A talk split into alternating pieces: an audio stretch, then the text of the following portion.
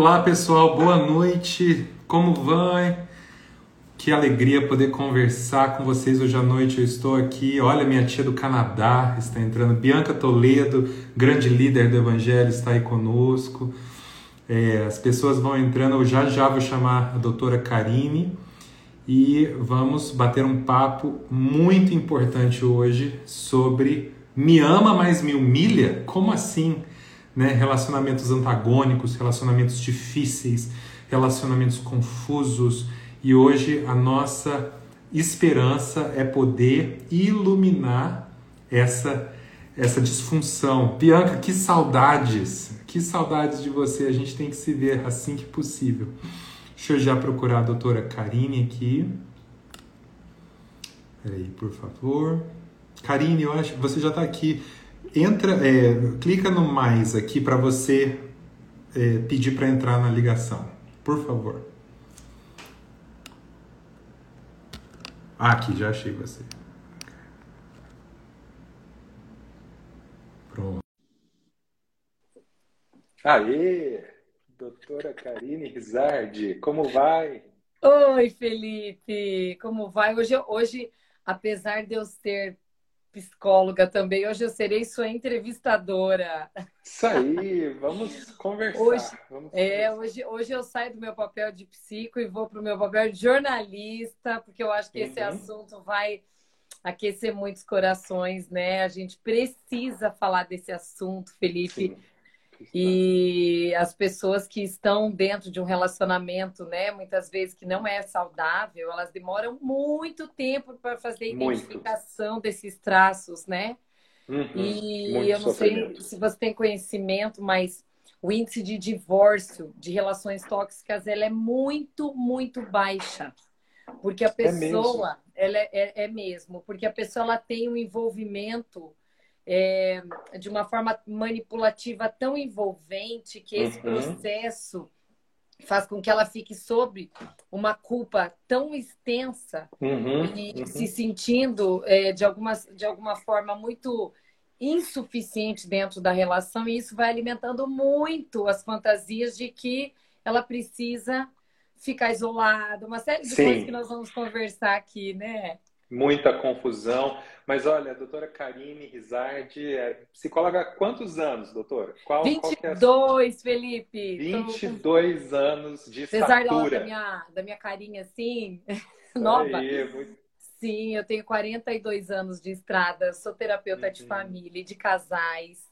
Uhum. Fiz especializações fora do país também, no, no, Uhum. no CCH, é, da, da parte da, de Chicago, da Universidade de Chicago, onde eu Uhum. estudei aconselhamento nessa área, né? Eu fiz Sim. também o aperfeiçoamento na Wheaton College, que foi lá onde o Billy Sim. Graham, que eu amo ele demais, Sim, onde ele fez sim. antropologia. Conheço a Whitney. Uhum. Já esteve Hum. lá. Já estive no campus. Uhum. Então, muito Coisa lindo. boa. Então, é, então, a minha estrada inteira ela tem a ver com casais, né? E família. Uhum. E Uhum. esse tempo todo a gente vai lidando num ambiente clínico com, com pessoas que são narcisistas, é, Uhum. às vezes, né? Ou pessoas, por exemplo, vítimas de narcisistas, que as pessoas está muito falado, mas é, é- a gente não fala no meio cristão, por exemplo, a gente Uhum. fala mas de um jeito muito cuidadoso, quase que tipo, Uhum. não vamos falar sobre o assunto, né, Felipe? Exato. E antes da gente começar, eu também quero te apresentar para as pessoas, né? Por favor. Eu quero que eu quero que você se apresente aí, mas eu vou te Uhum. dizer que essa conversa, na verdade, ia acontecer entre eu e você, Sim, por, por conta da nossa profissão em comum. sim. E aí a gente resolveu estender para o pessoal que nos assiste aqui nesse momento, para todos que vão Uhum. ouvir essa live depois. é, Uhum. Porque é, eu acho que é uma riqueza a gente tratar de um assunto tão forte como esse, né? E muitas vezes Sim. velado no nosso meio, não é, Felipe? Com Quem certeza, velado Felipe? e não iluminado, né? Ah, E não iluminado nesse aspecto. Quem, eu vou só te, te apresentar dentro do que o pessoal aqui do Brasil te conhece, tá? Sim, claro. Você certeza. ficou conhecido pelo tradutor da Dev Tyrus na, na experiência da mesa, né, Felipe? Foi, foi. Eu tive um privilégio muito grande de servi-los, servi ela e o esposo, Larry, né, por nove anos. E foi assim um prazer ímpar. Mas deixa eu dar um, um geralzinho, aí a gente chega no, no ponto da nossa conversa. Eu sou brasileiro, Felipe, nascido aqui no Brasil, estou no Brasil até o final desse mês, eu e minha esposa, e é, cresci em Ribeirão Preto, São Paulo, morei no Rio de Janeiro brevemente, e logo me mudei para os Estados Unidos com 17 anos, isso há 18 anos atrás, né? E fui fazer o seminário Christ for the Nations Institute, onde a Ana Ana Paula Valadão do Diante do Trono fez, né? Ela me inspirou muito para fazer, assim, não como uma figura pública, não tínhamos relacionamento naquela época. Aí uma amiga minha muito próxima fez também, doutora Raquel Almeida Viotti, e logo mais nós eu, eu fiz psicologia na Universidade Batista de Dallas, né, dando prosseguimento ininterrupto do meu seminário. Eu sempre, eu sempre tive essa paixão de misturar né, a ciência com a, com a Bíblia, com a palavra de Deus. Né? Deus é o criador de todas as coisas, tem todo o conhecimento. Então eu tinha essa paixão. Eu falei, gente, é uma coisa muito óbvia como elas andam juntas, né? E apesar de haver uma compartimentalização muito forte uhum. ainda, é, eu cresci nesse âmbito ministerial, né, servindo servindo a visão de grandes líderes, servindo as nações com projetos, com projetos filantrópicos, com missões, com publicações de livros. E tive o privilégio aí de servir, então, o Larry e a Dev. Eu, foi eu que apresentei a Ana Dev, né? A Ana Olha que lindo! em Dallas em Olha 2009, só. muito deprimida, muito com uma transição muito difícil na vida dela. E aí a, a Ana e a Dev, eu me lembro até hoje, fevereiro de 2010, lá na casa da Dev, quando elas se conheceram, foi amor à primeira vista e começou Mulheres Diante do Trono. Né? Aí as pessoas me perguntam, mas o que, que você fazia lá, Felipe? Bom, eu, o cameraman, o pastor Márcio, a gente servia como podia, né? E muitas vezes como intérprete. E conheci você nessa jornada, né, doutora Karine? Eu não me lembro exatamente qual o ano, né? Mas aí, eu, aí recentemente em Belo Horizonte nós tivemos um, um, diálogo mais profundo, tivemos uma conversa, um almoço. E hoje, atualmente, eu também trabalho no Estado de Israel, né, como diretor de comunicação e marketing dentro de uma organização chamada Tikkun Global e que visa evangelizar, discipular e ganhar o povo judeu para o Senhor Jesus, Yeshua HaMashiach. Então, Uau. É, eu estou assim, sempre nessa vertente concomitante, né?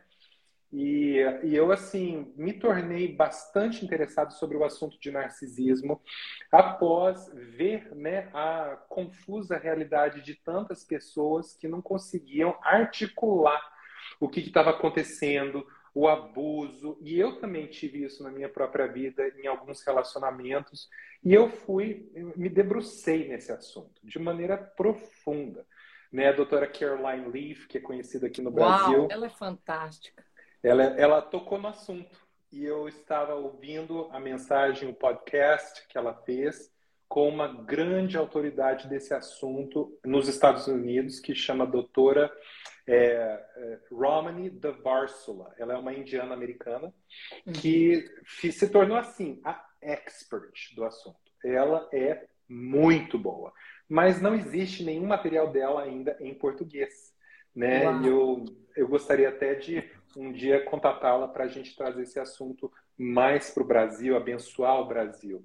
Né? Mas vamos, vamos destrinchar esse assunto. Vamos agora. Vamos, vamos aí. Eu vou te fazer um monte de pergunta, então, porque eu vou te fazer perguntas, Felipe, como se eu fosse as pessoas que entram dentro Sim. de um ambiente clínico e como. É, porque é o que a gente estava conversando ali antes, né, hoje à tarde. A minha preocupação maior não é trazer uma informação só, digamos, o que é, o que, o que vem a ser, porque em tese todo mundo sabe. A minha preocupação é assim, viu? Como que eu identifico e como que eu resolvo? Porque Sim. essa é onde eu vejo a deficiência de muitos lugares que abordam o assunto, eles descrevem o ponto, mas eles não vão no como. Uhum. E, e, eu gostaria muito, né, dessa parte que você e eu conversávamos a respeito do love bombing, do gaslighting. Eu quero Opa. que você fale para quem está nos ouvindo, mas antes disso eu quero que você me diga o seguinte: você Sim. acha que o Dom Juan, ele era um narcisista. Todo Olha. mundo aqui conhece o filme, né? que conta que ele era um sedutor absoluto em suas é, minuciosidades para trabalhar a, a, a, a, feminilidade de uma mulher a ponto dela se tornar muito dele. E uhum, quando ela estava completamente uhum. envolvida, né, Felipe, o que, que acontecia? Uhum. Ele fazia uhum. o clássico papel de um narcisista, que é cair uhum. fora, né? Sim. Você acha que ele era? Olha, baseado em todos esses traços, eles já constituíram aí uns cinco dos, do que é chamado de sete pilares do narcisismo, né? Então é para mim muito claro quando você falou do descarte, quando você falou do carisma, do encantamento, né? Que a pessoa faz, o love bombing, que é um termo em inglês que não está no português ainda.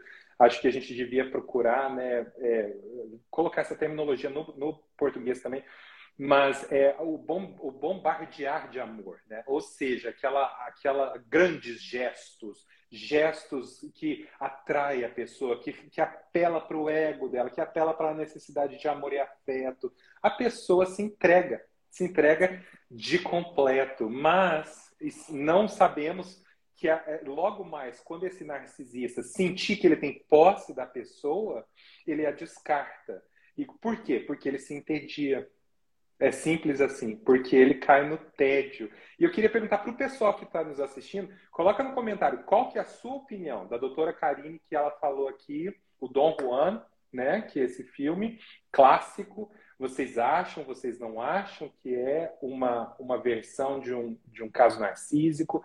Por favor, vamos falando e vamos escafunchar, como diz a minha esposa. Ela é mineira, assim, muito, né, do, muito do, do vocabulário. É, vamos escafunchar esse assunto. E, é Olha assim, só, doutora... até estão perguntando aqui, Felipe, no casamento, como é que eu faço se eu percebo que o meu esposo tem uhum. características de um, de um ego muito inflado? Como Sim. que eu identifico se aquilo entra num processo saudável a ponto de ser só saudável, né? Ou quando uhum. isso já está em uma patologia? É certo. É muito importante, eu gostei dessa pergunta dela, porque às vezes no namoro é mais fácil de você identificar e cair Sim. fora, mesmo que você Sim. sofra. Mas é, é, é, a pergunta foi pertinente ali, porque dentro de um casamento é muito difícil você perceber que às vezes o que, que é o narcisismo, né? É, narcisismo, uhum. gente, é quem é muito egoísta, se a gente for trocar o nome. Né? Uma uhum. pessoa tem outras características. Mas para desenhar para vocês, é uma pessoa que está muito preocupada em si mesmo, ela, ela, ela se encanta, ela, ela, ela é, ela vive só para ela e ela quer você o tempo inteiro em função dessa realidade que ela vive. Então ela uhum. acha que é um direito dela Sim. você estar tá em função dessa pessoa. Né? Uhum. Né? O pessoal que está perguntando também como que eu identifico. Vai lá. Sim, vamos você. lá. Olha, é, logo mais, a pessoa que nos perguntou sobre o casamento, a gente vai conversar sobre os comos, né? A gente Isso. não vai ficar só no, na descrição, no, na definição. Então, uhum. doutora Karine, vamos voltar com certeza lá, mas as principais características para uma pessoa ser considerada com um transtorno de personalidade narcísica, de acordo com o DSM, que é um manual né, da psicologia na, na comunidade internacional, existem sete características principais. Primeiro de tudo, falta de empatia. A pessoa não consegue acolher a dor do outro, em nenhuma hipótese, e se ela faz, ela faz de maneira insatisfatória, ela faz motivada por algo que ela precisa alcançar imediatamente ali. Então, não é porque eu verdadeiramente tenho cuidado e afeto e carinho pela outra pessoa, mas é porque eu quero que ela fique quieta. Então, fica quieta. E a pessoa é, te, te, te trata de maneiras é, insultivas, se assim eu posso dizer. O segundo, senso de direito. Essa pessoa nasceu ou desenvolveu uma personalidade achando que tudo é devido a ela. Todos devem a ela. É, é o direito dela. Ela então vai de uma maneira disfuncional brigar para o que é dela, porque está se sentindo ameaçada, está se sentindo é, todas as vigiada. Alguém vai tirar de mim o que me é devido. Isso é muito é, comum no narcisismo. Número três, grandiosidade, ou seja, um senso que a pessoa tem é um amor patológico por si mesmo, mas ela acredita que ela é maior que a vida. Né? Que as conquistas dela, que ela ah, acha que todo mundo tem inveja dela, né? Todo mundo deseja ser ela ou ele, tá? Eu estou falando ela porque o nome pessoa Sim. Fica no feminino, mas aqui está é, é, a grande maioria esmagadora do narcisismo está com entre os homens. E nós temos sim muitas mulheres com é, esse, é, com essa disfunção, mas até hoje o que se consta é mais no, é, no gênero masculino. E isso é muito triste. Vamos lá. É, número 4, superficialismo. A pessoa ela é materialista demais. Ela quer viver nas aparências demais. Ela se endivida, ela faz o impossível para o que não condiz com a realidade dela. Por quê? Porque ela sabe que ela vai ter os olhares de outros.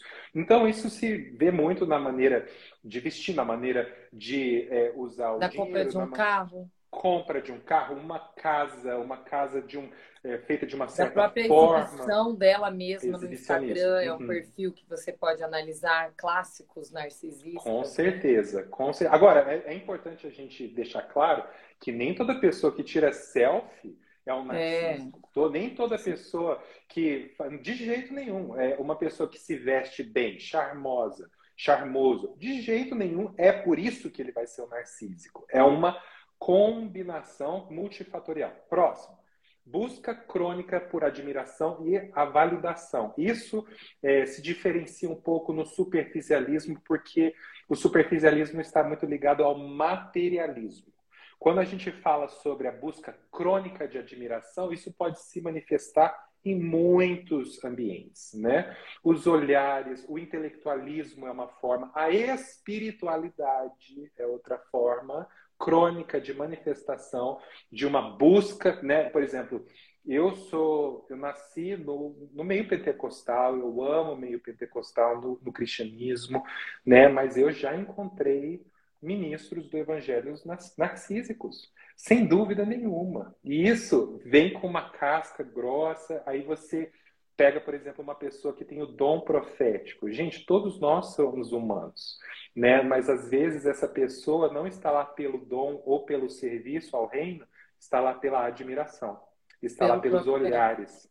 Uhum. Próximo, tendência à ira é interessantíssimo que as pessoas que exibem né, o narcisismo identificado, clínico, elas têm uma variação de humor, uma variação no seu, como que se diz em português? No seu mood, no seu... Um, na forma é, de, de, agir, assim, no seu comportamento Na forma padrão? de agir, mas também no seu, no seu estado emocional.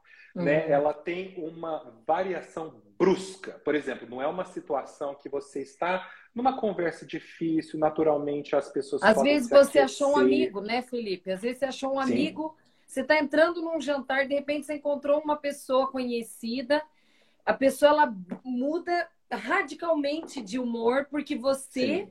foi cumprimentar de forma educada aquela pessoa e, e foi motivo para a pessoa ficar emburrada a noite inteira. Esse é, um, uhum. é, um, é, uma questão que, que coloca assim, né? Esse, essa questão de tendência à ira, né? Essa que tá instabilidade tá... emocional. É, é isso que eu estava tá, tentando dizer. Está hum. pedindo, hum. né? Arrogância também é um, né? Dos é o sétimo, é o próximo. É... Então, a arrogância é, é aquela, é aquele orgulho, né? Crônico. É aquela coisa assim, eu sou acima de todos e tudo. Né? Eu, eu sou devido tratamento especial. Eu sou devido, eu tenho que ir pela sala VIP, eu tenho que entrar com tapete vermelho, eu tenho que ter aparições grandiosas. Então, quando você tem uma combinação desse, de pelo menos cinco desses sete, dessas sete colunas, você tranquilamente consegue identificar uma pessoa com transtorno de personalidade narcísica. Então, o, assim, existe um fluxo, vamos rapidamente falar sobre esse fluxo, como que essa dança do relacionamento. Doutora Karina, eu vou jogar a bola de volta para você, porque vai que você tem perguntas, eu não quero avançar sem o seu uhum. ok. É, não, eu acho que é legal falar dessa dança, porque a pergunta das pessoas aqui está dizendo, né? Um, narcisista, ele sabe que ele é narcisista, Felipe? Rarissimamente. Infelizmente, ele, rarissimamente. Uhum. Ele não tem essa ideia de que ele é narcisista. Não, ele no normal, o comum é que o narcisista seja cegamente inconsciente do que ele faz aos outros. Ele sabe do que, que ele precisa, ele sabe o que, que ele está procurando, ele sabe manipular as pessoas, mas ele não tem noção do que, que ele está fazendo com o sentimento dos outros, com a, com a vida emocional das pessoas ao redor dele. Então, é, na comunidade da psicologia americana, em 2010, foi quando esse assunto veio para o centro da plataforma, de modo geral, nas universidades, nas clínicas. E as pessoas inicialmente falavam que narcisismo não tem cura sob hipótese nenhuma e esse quadro está se revertendo, glória a Deus. Por quê? Porque nós estamos vendo pessoas com um diagnóstico crônico, intenso, clássico de narcisismo procurarem é, atendimento psicológico e mudarem. E então, mudar. isso para mim é, um, é. é, uma, é uma nova é, porque a psicologia começou falando de jeito nenhum, não tem como, a pessoa não vê, não vai ver, nunca vai pedir ajuda. E a Bíblia não nos diz isso, que é possível é. para todos nós alcançarmos a graça do Senhor. Então. E como é, é que a gente faz para convencer o narcisista que ele que ele está muito fora da casinha, porque ele tem uma, uma falta de noção do quanto que ele machuca o outro, Sim, né? Ele tem uma ele, ele tem uma clareza tão forte de que ele tem o direito de ser satisfeito ele uhum. tem necessidade que você o elogie o tempo uhum. inteiro, né? Ele tem uhum. necessidade que seja que a imagem dele seja, olha, é, Louvado, tantas, uhum. tantas lembranças aqui que me ocorrem pela mente, sabe? De, de, de gente brigar por causa que já estava vestindo uma outra camisa de amigo que tinha ganhado, né? De presente, uhum. porque porque aquilo era uma ofensa para o meu ego. Ou Sim. exemplos assim, por exemplo, uma mulher tendo neném, uhum. ela descobre que o seu esposo o traiu no dia uhum. do nascimento do neném, é, casualmente pelo telefone, não foi nenhuma procura, e a, a, tranquilidade dele em dizer no dia do nascimento do filho que ah, um dia civil, isso uhum. aí é uhum. coisa mais é, tranquila e natural. E não é natural, né? Hum, não, de jeito nenhum, de jeito a, nenhum. Então... A, a, dança dessa realidade ela é muito cansativa, ela é exaustiva, porque ela deixa a pessoa que está se relacionando quase doente. Confusa, muito. É, na verdade, então vamos, vamos por esse caminho. Vamos identificar, e isso pode acontecer em relacionamentos de amizade, relacionamentos amorosos, é, casamentos, com certeza, famílias, lugar de trabalho, igrejas, comunidade da fé, com certeza isso é muito, muito possível de se encontrar. E o, o ciclo. E no trabalho normal, também, né, Felipe? No trabalho é uma área assim, muito comum, principalmente né, em cargos de diretoria, cargos de supervisão. Né, existe uma tendência, existe uma possibilidade grande, e nos Estados Unidos, com a conscientização, os, os setores de RH, né, que são equipados com psicólogos e tudo, estão agora prontos para começar a lidar de uma maneira bastante robusta, sabe? E uhum. logo, com certeza, no Brasil, eu tenho certeza absoluta que isso vai se tornar algo mais e mais evidente quanto mais falarmos sobre isso e equiparmos as pessoas como estamos fazendo hoje. Mas o fluxo, doutora Karina, é, é assim, tiro e queda. Número um, idealização. Como que começa? Um narcísico, quando ele nota alguém que ele precisa e quer, por alguma razão, atrair para si, ele começa o que é chamado de love bombing. Ou seja, é aquela enxurrada de atos que vão atrair essa pessoa, que vão, é, digamos assim, Jogar é uma isca. Para ela, ela, morder a isca, né? Exatamente. Então ele vai atrair essa pessoa a estar à frente com ela, a, estar, a querer estar com ela e também a ter admiração por ela. Então, isso se manifesta como? Com gestos grandiosos fora de tom. Ou seja, no começo, quando você está conhecendo uma moça ou um rapaz para um namoro afetivo, vamos usar esse exemplo, não é adequado você levar para um iate, fazer um jantar à luz de velas na Baía de Miami. Não, não é. Isso é, isso é, é é, muito precoce, muito uhum. prematuro. Então, o que, que acontece? imediatamente a pessoa já fica encantada.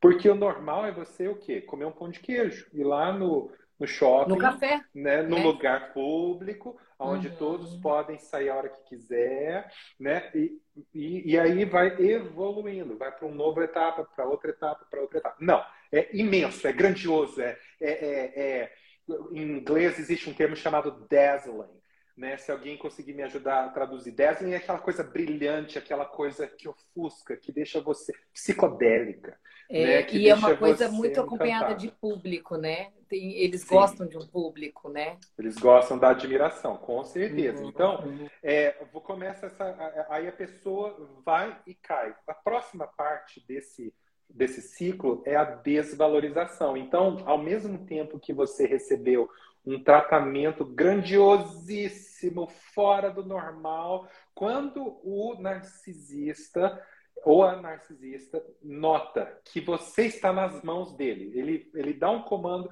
você faz. Você, ele pede alguma coisa, você realiza.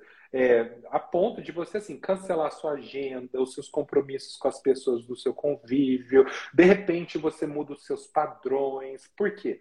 Porque você quer aquilo para sempre ele cai no tédio. Ele cai na naquela coisa assim, ah, não, te, não, não, não gostei disso, então eu vou começar a descartar. E isso acontece. E aí, aí é que aí eles vão distanciando, né, Felipe? Sim. E aí, agora fazendo, enquanto você falou aí agora, só falando, só puxando um exemplozinho, muito uhum. clássico em clínica, a gente ouve assim, Karine, eu comecei a conversar com ele pelo WhatsApp, Uhum. E aí uhum. agora, e ele me dizia bom dia, boa tarde, boa noite, me mandava 512 mensagens, de repente parou Desaparece. de falar. Evapora. Distancia, uhum. né? De repente uhum. não deu hora da graça lá mais.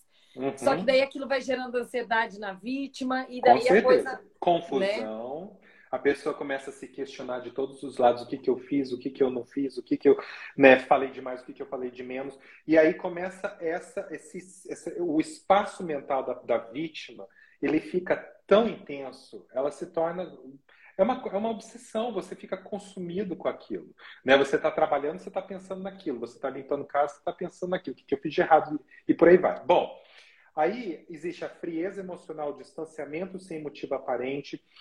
E começa então o que é chamado de migalhas emocionais. Ou seja, a pessoa começa a jogar normalmente, jogar novos novas é, é, iniciativas na mesma vítima. E se a pessoa quer muito, que é o normal, ela começa a se negar, ela começa a se despir dos seus princípios e valores e começa a obedecer o narcisista. Ou seja, no começo não seria é, esperado isso de ninguém, né? Mas como ela entrou no ciclo, ela agora começa a se tornar uma escrava mental, sim, dessa pessoa. E isso, é, o que, que acontece? É, no, no, existe um outro termo em inglês que a psicologia chama de hoovering. O que, que significa hoovering? Hoovering é quando você pega um aspirador de pó e você vai para um tapete existem migalhas nesse tapete, existem resíduos. Aquele ar vai puxar, aquele ar vai fazer um hoovering. O, nesse momento que o narcisista está né, é, superando seu próprio tédio, começando a querer re, retomar as atividades com aquela vítima, ele vai fazer o hoovering, que é o reaparecimento, que é, são, são falas que vão ser apelantes para a pessoa, e ele vai tentar então sugá-la, ele vai tentar trazê-la de volta para o ciclo, tá bom? Aí que, que acontece? Nesses momentos são quando as, as vítimas começam a se questionar. Por quê? O sistema ao redor delas, com certeza, já está num ponto assim: peraí, o que, que o Felipe está fazendo? É, é, é, ele não é assim, ele não cancela, ele não some, ele não é rude, ele não... e eles começam a questionar. E a, a vítima começa a pensar: bom, eu tenho que falar com, com Fulano, porque ele ele ele está me tratando assim, eu não gosto disso. Minha família não está gostando disso. Aí que vem o gaslighting.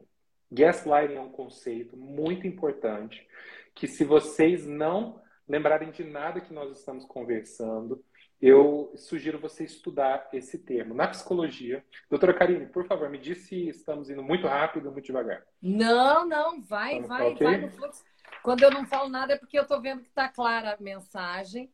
Okay. Né? E, e, e, eu só acrescentaria mesmo nesse processo que quando a pessoa começa a obedecer uhum. um, um, um, né, o, o cônjuge demais, uhum. ou o namorado, o noivo, enfim. Ou o é, chefe, ou ele, ele pastor, começa ou... a fazer a pessoa ficar isolada, gente. Sim. Então, sim. É, é muito importante vocês se aterem, porque você começa a perder a sua doçura, você uhum. começa a perder a sua calma, você Sim. começa a se tornar uma pessoa que você não é ao lado de uma pessoa assim. E às vezes uhum. você, a, a, às vezes os familiares avisam, né? Viu? Mas você não era assim, você tá nervosa, você tá tensa, o que que tá te uhum. acontecendo? Uhum. Porque a pessoa ela tá se sentindo tão insuficiente, ela tá achando que é ela que errou, ela tá achando uhum. mil defeitos, por que que ele sumiu? E, e aí essa essa é, ela essa falsa alimentação de mentira faz uhum. ela acabar se sentindo insuficiente e ela cai no ciclo de novo. Né? Então, pre prestem atenção quem nos ouve. A uhum. questão do isolamento. É, Exclusividade. Eu sempre penso um esposo, uhum. uma esposa, é porque ela quer. É, a gente, quando vira cônjuge, a gente precisa ser um canal de uma pessoa para que ela seja melhor do que ela foi quando ela te conheceu. Com certeza. Né? Então, é uhum. minha obrigação que o meu marido ou, ou eu é que a gente possa ser melhor do que a gente era quando a gente conheceu. Uhum. Já no, no, perfil de um casamento ou de uma relação narcisista, não existe isso. Não. Né? Eu, eu, eu, você tem que viver em função de mim. Sim, é uma extensão do próprio pensar ao contrário. Uhum. Oi? A pessoa se torna uma extensão. Ela, o narcisista vê ela como um acessório, entendeu? Por favor, um. Prossiga. Eu lembro, agora você falou acessório, eu me recordei, eu agora recordei de, um, de uma técnica que eu usei com um casal. Uhum. É, que eu, eu sempre lembro dessa história. Era um casal onde ele era muito, muito narcisista. Uhum. E, e ela era uma dona de casa que muito querida, que ela investia muito nesse casamento. E um dia uhum. eu chamei os dois e eu pedi assim: olha, se você fosse. Pedir para os dois: é, olha, você você, se vocês fossem, né, um objeto, um personagem, um animal, o que hum. você seria? Sabe qual foi a resposta dela? Eu qual? lembro que ela disse assim: Eu acho que ele é o Zé Carioca e eu sou um cabide. Ah, uhum, um e eu pedi assim: uhum. Como você acha que é o relacionamento de um Zé Carioca com um cabide? Ela falou assim: dá para entender por que, que o Zé Carioca sempre chega das festas e coloca Sim. o chapéu no cabide. Uhum. Eu me sinto uhum. igual. Uhum. Esse era um casamento de muitos anos e, obviamente, por, por questão de saúde mental dessa mulher, foi para o divórcio. Essa uhum. mulher, ela teve um tempo para ela se organizar porque ela era dependente financeiramente dele.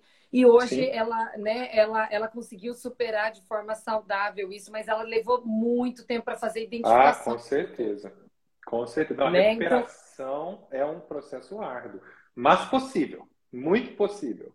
E aí, por exemplo, quando você estava falando sobre a exclusividade, isso é clássico, porque quando a pessoa começar a questionar o narcisista, ele vai começar a tentar trazê-la para longe do sistema de apoio dela. Então, ela vai começar assim: é, o narcisista começa a falar mal dos pais, começa a falar mal dos irmãos. Não, não, assim, não, não, não estamos falando de limites emocionais. É, Estamos é falando de assim, eles são bandidos, eles querem roubar você, eles da terapeuta, sua terapeuta serve nada, você está rasgando dinheiro, você está perdendo tempo. E aí é, e por aí vai. Então, quando o narcisista consegue é, ver né, que a pessoa tem um nível de consciência que ele começa a não gostar do que está sendo feito e começa a desafiar a pessoa. O que, que acontece? O gaslighting. O termo gaslighting, ele vem assim, de um filme, 1940, que foi publicado, que chamava Gaslight, é, ou seja, gás de lamparina, e era um homem que era casado com uma mulher rica, ele veio de outros, né, de outro nível social, mais inferior, e ele é, abaixava toda a luminosidade da casa para que o sótão, o andar de cima, ficasse mais claro. Ou seja, a distribuição de gás ia para cima e a casa ficava escura. ele começava a vasculhar as coisas delas para roubar dela os pertences dela. Ou seja, aí quando ela começava a questionar, cadê tal coisa? O quê? Não sei, você tá ficando louca? Fulano de tal tá aqui, veio aqui, é, ciclano pode ter roubado, não sei. Então, o que, que acontece? Esse termo se inseriu no campo, campo psicológico para definir quando alguém questiona a sua realidade. Ou seja, você chega na presença do narcísico e você fala assim: olha, fulano de tal, eu não gosto da forma que você me trata quando eu não concordo com você. Você não pode me tratar assim, tá bom? Amo você, não fale assim comigo. Isso é um, um confronto saudável. Mas uhum. o narcísico vai falar assim: você é muito sensível, mimimi. Você tudo te machuca, tudo é dói, tudo. E aí a pessoa começa a falar: uai, eu acho que eu sou muito, eu sou muito sensível mesmo. Eu sou muito mal resolvido. Eu sou muito, eu venho de uma família tal. E aí você adiciona a fase inicial do, do, do fluxo do relacionamento. Agora, um gaslighting poderoso desse, essa é uma das maiores razões para as pessoas chegarem na esquizofrenia. Porque, Gente, tudo a ver. Porque ela tá assim, ela tá enlouquecendo. Ela, quem sou ela eu? Tá... E ela não sabe nem pedir socorro, né? Não, Porque não ao redor dela vai ter uma mãe que já falou um tempão, saia dessa relação, minha filha. Uhum, uhum. Né? E, e, e, aí ela não tem para quem pedir ajuda, né? É, é, é, um, é um sofrimento psicológico, emocional, de, é um grito silencioso, porque você, você imagina o desespero de você gritar e o som não sair. E as pessoas não te entenderem. Para para pensar. E você com medo da punição do seu do parceiro narcísico ou do, ou do personagem narcísico, narcísico é, ele vai punir você por ter procurado ajuda. Então, você está com medo de pedir ajuda porque as pessoas não te entendem. Você está com medo de pedir ajuda porque você vai sofrer na mão do narcisista. Então, é, é uma, fica um beco sem saída tão grande, tão desesperador, que as pessoas, muitas, enlouquecem. E, e quanto menos, por exemplo, no Brasil, né, eu estou usando o Brasil em termos de conhecimento amplificado sobre esse assunto, ainda está no começo. Então, quanto mais as pessoas entenderem hoje o que significa, quando alguém te pedir ajuda, você vai. Ah, peraí, deixa eu ver se isso está acontecendo. Deixa eu estender uma mão de socorro aqui. Vamos. E aí a gente vai falar um pouquinho mais para o final sobre, é, sobre esses how-tos, com, os comos, né? Uhum. Mas, Deixa eu te Karine, pedir, como é que lida?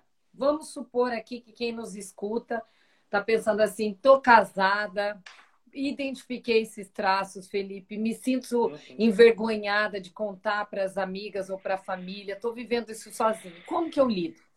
Sim, existem duas abordagens, né? Uma que eu não concordo, outra que eu imagino que nós cristãos iremos concordar, né?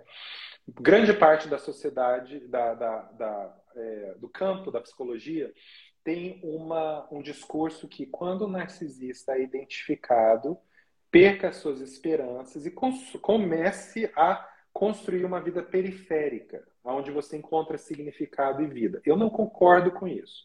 Eu acho que é muito possível a gente ir por um outro caminho. No primeiro passo que eu daria, se tá. uma pessoa estiver num casamento com um narcisista é ou com uma tá? narcisista, que é mais difícil sair, porque amizade, trabalho, até a família extensa, você consegue um distanciamento, mas casamento é ali, né? É.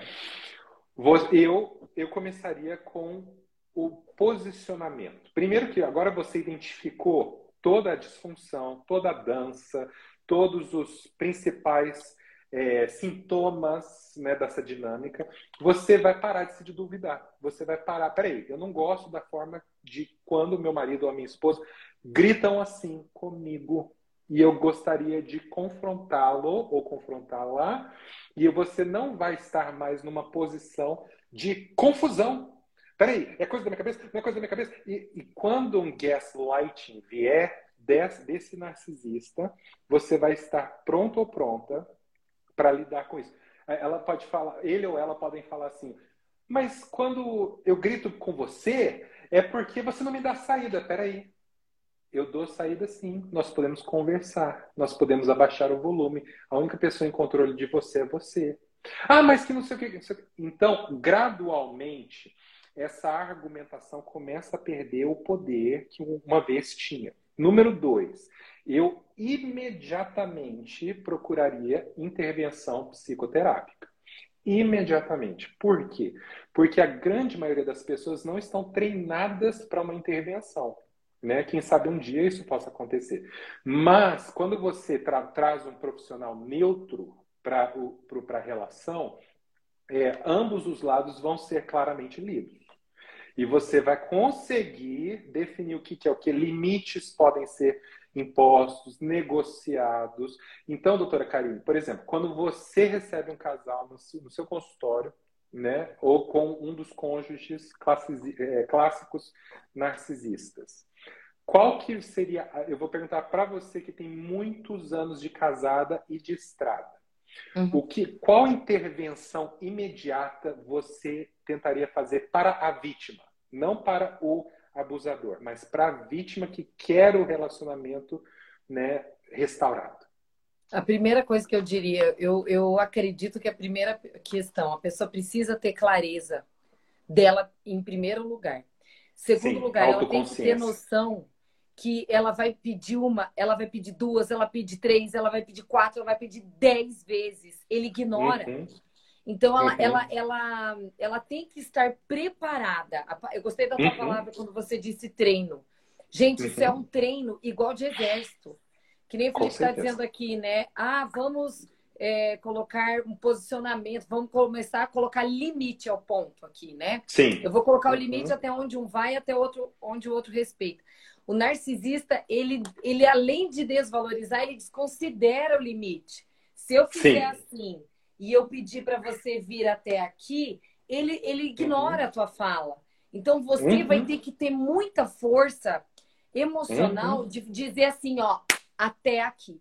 Não quero aqui. que passe daqui. Tenha firmeza, Exatamente. gente. Não, não tem.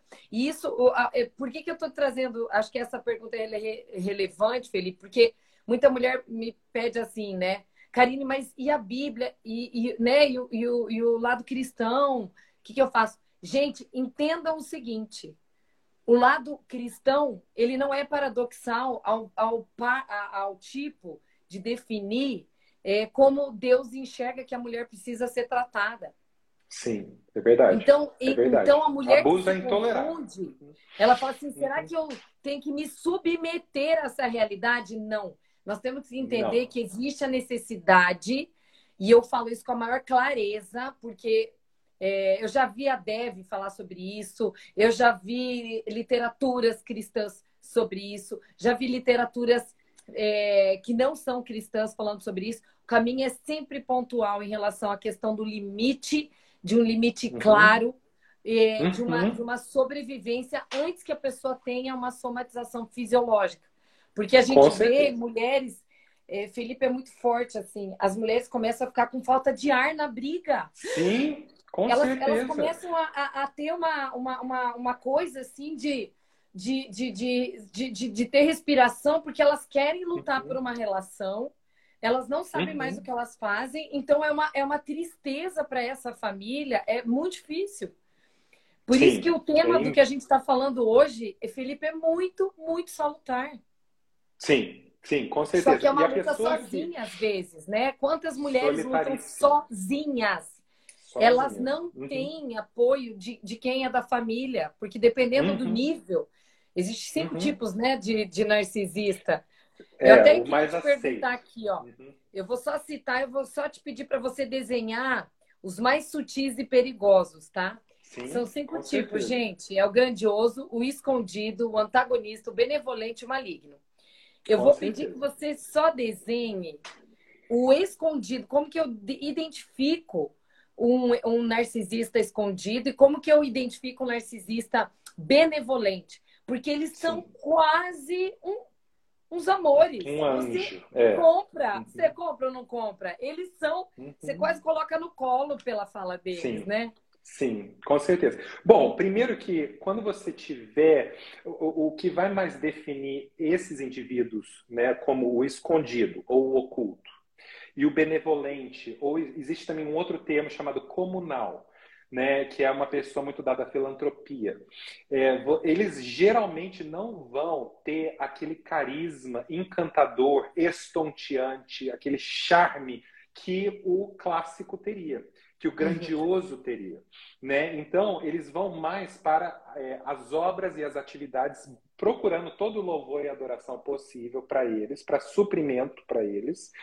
E eles vão, é, eles são muito mais sutis, mas eles vão ter, com certeza, falta de empatia vai existir, eles vão ter o senso de superficialismo, vai, porque assim, o, o trabalho benevolente ele tem que ser fundamentado numa causa genuína.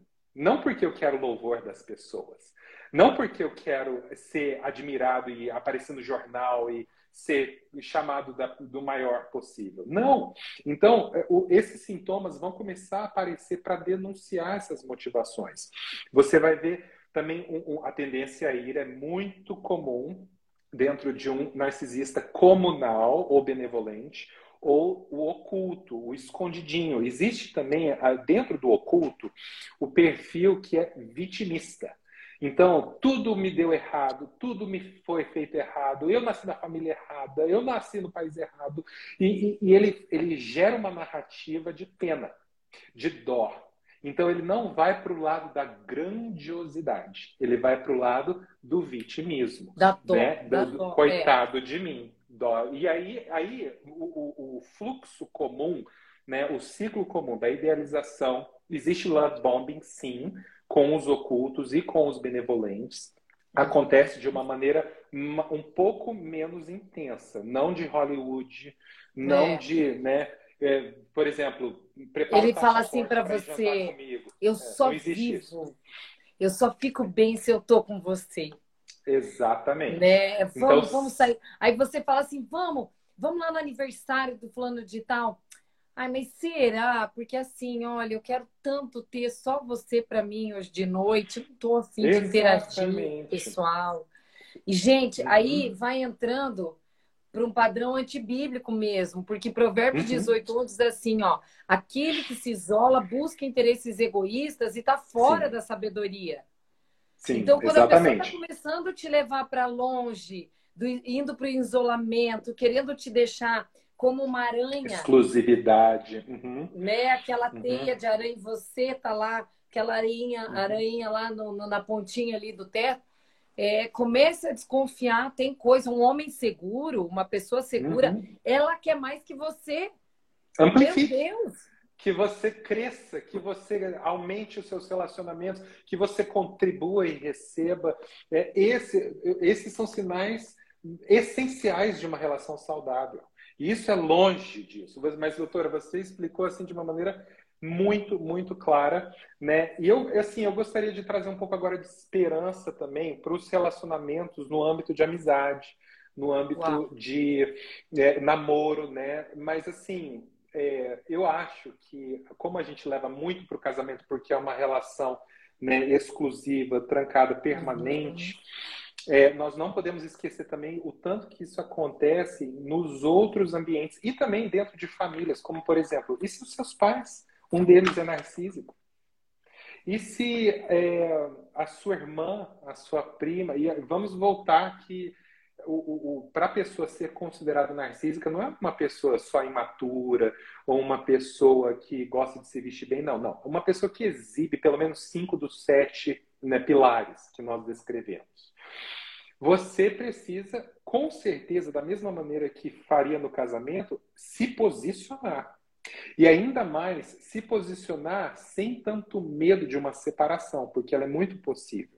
Né? O casamento ainda vai te manter dentro daquele perímetro, mas com, com é, relacionamentos de família ou de amizade, vai vir com certeza uma grande, um grande discurso de culpa, um, um muito gaslighting, mas você precisa também estar pronto ou pronta para a sua vida, na paisagem da sua vida, aquela pessoa não ser mais um protagonista.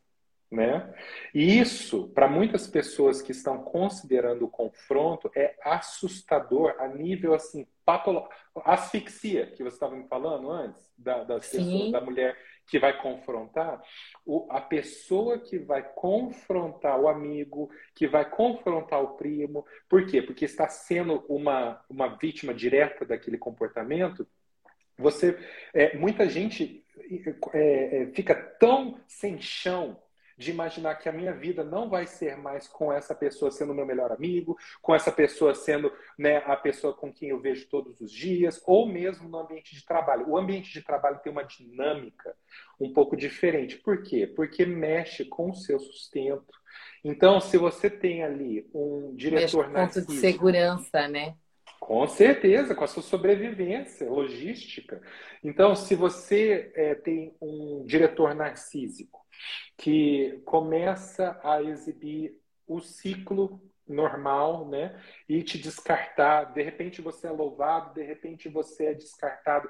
Essa dicotomia, né? E você decidir, olha, eu não quero estar mais subjugado a esse a esse diretor ou a essa diretora, qual for a situação. Você precisa de ter muito cuidado com quem você vai abrir. Por isso que eu, nós sugerimos aqui né, uma intervenção psicoterápica, uma triangulação. Gente, uma né? pessoa não consegue, é, uma pessoa não uhum. consegue sair disso. Não. E a, pior coisa que uma pessoa pode fazer dentro de uma, um ambiente de trabalho onde o narcisista está influenciando é falar com seus colegas. Missão suicida. Vou deixar bem claro. Se você Verdade. quiser estragar a sua vida, sabotar a sua vida, no momento que você teve um ponto de mutação, onde você falou, peraí, eu não quero mais isso, aí começa a falar com colega A, colega B, colega C, colega D, e aí as coisas. Por quê? O narcisista, ele tem o próprio sistema de apoio dele. Ele tem o que é chamado de macacos voadores. A gente não vai conseguir entrar muito nesse assunto, porque é muito profundo. Mas ele tem as pessoas que estão habilitando ele estar nesse círculo, nesse, nesse comportamento. Ele tem subsídio, ele tem louvores, ele tem afirmação. E essas pessoas muitas vezes podem receber de você uma abertura vulnerável e ir lá e contar para o narcisista. E o narcisista, muito tranquilamente, vai fazer uma demissão. Então, é, eu sugiro assim: quando você vá para fora desse sistema, peça ajuda e comece sim a, a, imaginar sua vida em outros cenários. Uhum. Né, Felipe? Se organizem, não tomem atitudes rápidas. De jeito nenhum. Entendeu? O pessoal está pedindo aqui, vai ficar salvo? A gente podem ficar tranquilos, vai, vai ficar salvo, vai ficar. sim. Uhum. É... A gente vai colocar. É, o, o, vai ficar no meu Instagram e no Instagram do Felipe. Dá, né? Para colocar uhum. nos dois, salvar Dá, nos dois, a gente né? faz em colaboração. Uhum. Ótimo. Então, Com assim, certeza. Não tomem atitudes rápidas. Vocês precisam se organizar nos movimentos. Porque a própria palavra fala assim, ó, que os astutos, que, que os filhos da luz não têm a mesma estutícia que, que, que os astutos. Uhum. Então, às vezes, você que embarcou numa situação como essa você uhum. não tem a mesma manha que o outro, das vezes do outro manipular, às vezes alguém, uma outra amiga, ou uhum. um, um, os colegas de trabalho, ou falar, nossa, quem. Ou ainda às vezes até de sabotar teu trabalho para poder Sim. fazer de, de, algo de prejudicial, algo que te prejudique, né?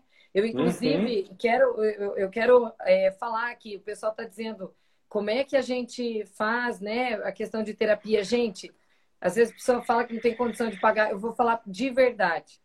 Não existe questão de não pagar, existe questão da tua saúde mental. E eu estou falando porque se hoje eu tivesse uma situação dessa, eu procuraria o Felipe. Sim. Por que, que, Sim. Eu, por que, que eu acionei essa live, né, Felipe? Foi porque, pela graça de Deus, eu não estou dando conta do, da, uhum. da, da, da, lista de espera lá da, da demanda. Uhum. E é muita gente pedindo, e o povo manda e pede ajuda e fala, Karine, por favor, me ajude, me, me atenda. Uhum. Eu tô com a, com a, fila parada lá, tentando fazer o negócio andar. Uhum. E, e, aí surgiu o Felipe na minha vida lá no Congresso de Diante do Trono agora, na semana passada, né, Felipe? Uhum. É, a gente já tinha se conhecido, né, foi através Sim. da sua esposa. E aí Sim. o que aconteceu? Eu falei, Senhor, ele pode ser a resposta para muitos pacientes que às vezes eu não consigo atender na clínica, Sim. que já estão na fila de espera. Uhum. Gente, se vocês se identifiquem, é, se identificam, liguem, mandem é, um, um, direct para o Felipe, ele vai ajudar uhum. vocês. Uhum. Porque eu, eu me sinto com o coração tranquilo, de alguma maneira, de poder ajudar uhum. mesmo à distância sabe? Sim. Porque eu uhum. realmente, pela minha rotina, não consigo. E eu fiquei Sim. muito feliz de te encontrar, Felipe, pela, uhum. pelo teu conhecimento Igualmente. nessa área. Eu nem sabia que você era psicólogo, depois a gente batendo papo, uhum. não acredito. Então, Sim. assim, eu, eu faço questão de indicar, assim, porque é, às vezes é uma, é uma figura de um uhum. homem podendo uhum. ajudar uma mulher com uma voz masculina, com muito uhum. respeito. Ele é cristão, casado, gente. É muito, é muito sério o negócio. Não é, não, não pense que a coisa aí vai trazer identificação, não. Né? De uhum. apaixonados, né? Felipe tem tanta De Salvador, de. É. Uhum, com certeza. Não é isso? Não, de forma nenhuma. Só que é uma coisa de ajudar vocês se estruturarem para poder Sim. reagirem. Então, Sim. a minha dica: não reajam imediatamente. Primeiro se organizem, se preparem, tenham, uhum. estudem sobre o assunto, pesquisem Uhum. Sei lá, é, façam às vezes um, dois encontros contigo, né, Felipe? Minha uhum. sugestão, porque eu te vejo objetivo, então você não Para mapear. Uhum. Mapeia, estabeleça estratégia e vai para cima. E, gente, a vida, Deus, Deus vê vocês como meninas dos olhos. Sim. Ninguém pode rebaixar a autoestima de vocês se não for autorizado. Então, acreditem naquela que vocês eram antes desse relacionamento de uma mulher que ria, que era alegre, que era feliz, uhum. que, que uhum. né, Felipe? É isso que precisa voltar uhum. a acontecer. Uhum, com certeza. Não, eu agradeço muito, doutora Karine. E assim, eu tenho certeza que aqui nos ouve e ouvirão muitos psicólogos cristãos, né, que estão iluminando mais e mais esse assunto. E vamos fazer aí uma comunidade, um exército né, de pessoas treinadas, claras, né, pessoas para fazerem intervenções saudáveis. Né? E, e assim, eu, eu, talvez numa futura é, possibilidade a gente possa conversar durante as fases da recuperação. Né? Porque ela não é instantânea. E eu queria deixar assim uma palavra final, né, já que a gente descreveu e demos os passos, pelo menos os passos imediatos para que a pessoa possa fazer é, o, o, a recuperação, a melhora, a intervenção, o rompimento do padrão, não do relacionamento necessariamente. É, a, a, a, recuperação ela, é, ela pode ser não linear, ela pode ser confusa, ela pode ser árdua, mas ela é possível. Ela é, é possível. Ela é muito possível. E olha, eu, você acha eu que ela pode que... ser possível? Ela acelera o processo de uma cura de um narcisista se ocorrer um afastamento é, abrupto, assim, abrupto não, bem desenhado, dá para ele levar um susto e dizer não, eu quero dar um jeito de. O maior de... susto que o narcisista vai ter é quando você corta o suprimento de louvor dele e quando você coloca os seus limites. Então, você, como filho ou filha de Deus, claro acerca da sua identidade, da sua autoridade como filho de Deus, você precisa começar a colocar esses limites. Isso vai ser novidades chocantes para a personagem ou para o personagem narcísico. E aí vai começar, sim, vai começar aquele cabo de guerra, vai começar aquela negociação, vai começar aquela dificuldade. E, se for necessário, vai haver, sim, um afastamento vai haver sim um distanciamento. Pela vai sua haver... saúde, gente. Pela, Pela sua sobrevivência emocional. Física. Sem é. dúvida, sem dúvida nenhuma. E olha, eu quero que todos que escutam aqui, as pessoas ficaram muito engajadas. Vocês têm aí no mínimo de 160 a 180 pessoas. O número ficou reto porque eu, eu sinto as pessoas participando com a gente. Eu queria que vocês olhassem agora nos nossos olhos e, e assim, saiba de nós que há esperança para a sua situação. Você não nasceu para isso. Esse não é o seu destino. Esse não é a sua sentença de maneira nenhuma. E que existe um caminho, que você um caminho mais alto, um caminho de negociações, de confronto, de, de limites, e sim de uma restauração. E eu creio de todo o meu coração que um narcisista pode ser restaurado à plenitude e ser uma outra pessoa uma outra pessoa com a graça e o poder de Deus. E isso vai requerer de você paciência, amor, misericórdia com você e com ele ou com ela. Estratégias então, também. Estratégias. Uhum, que o narcisista, muita... ele é quase o assistente de Deus, né?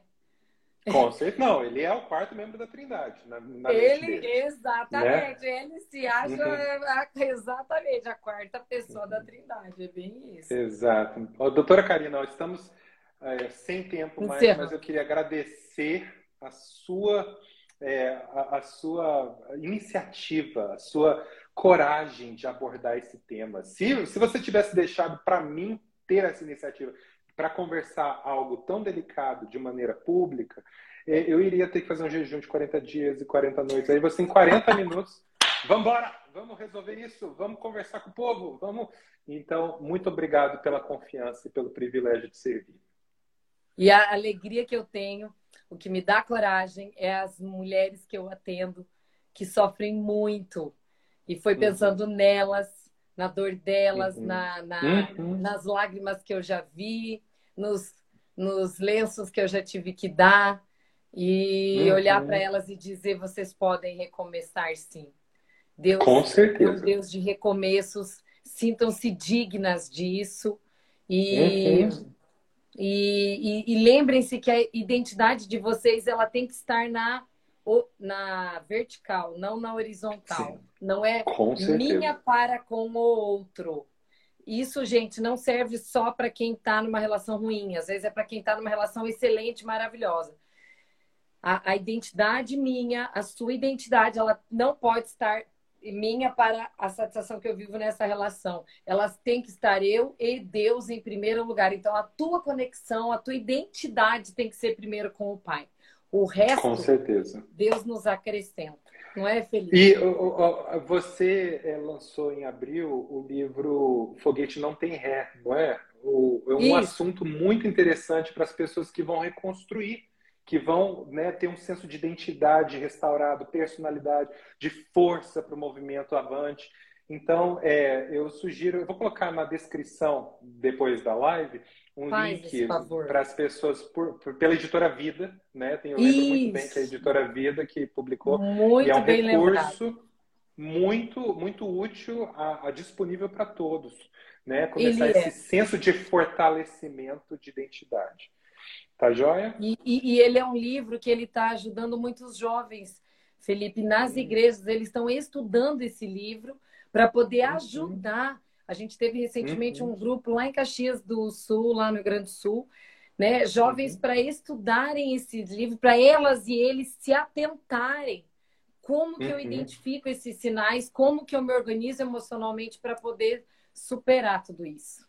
Uhum. Amém. E, ó, e para todos que entenderam melhor do assunto, mas não necessariamente estão na, na, é, na situação, eu deixo com vocês 2 Timóteo 3, versículos 1 a 5. Ele é um pouco longo, mas eu queria que vocês, por favor, é, depois lessem. 2 Timóteo 3, 1 a 5, para você ter um pouco mais de clareza bíblica acerca da patologia que a gente descreveu. Tá joia? Perfeito. Muito, muito bem colocado. Muito, muito obrigado. Tá joia? Felipe, um abraço. Amei, amei esse tempinho aqui. Obrigada por todos vocês que estiveram com a gente. Muita gente participando. Foi uma delícia. E eu tô feliz que a minha internet funcionou. Isso aí, muito bom, muito bom. Logo mais podemos abordar outros assuntos num futuro breve, né? E continuar a construir e levantar esse exército de pessoas conscientes, libertas, vivendo a plenitude, João 10, 10, uma vida abundante que o nosso Deus veio para nos dar. Tá bom? Só isso. Deus abençoe. Deus Tudo abençoe vocês, gente. Grande beijo. Tchau, tchau. Tchau.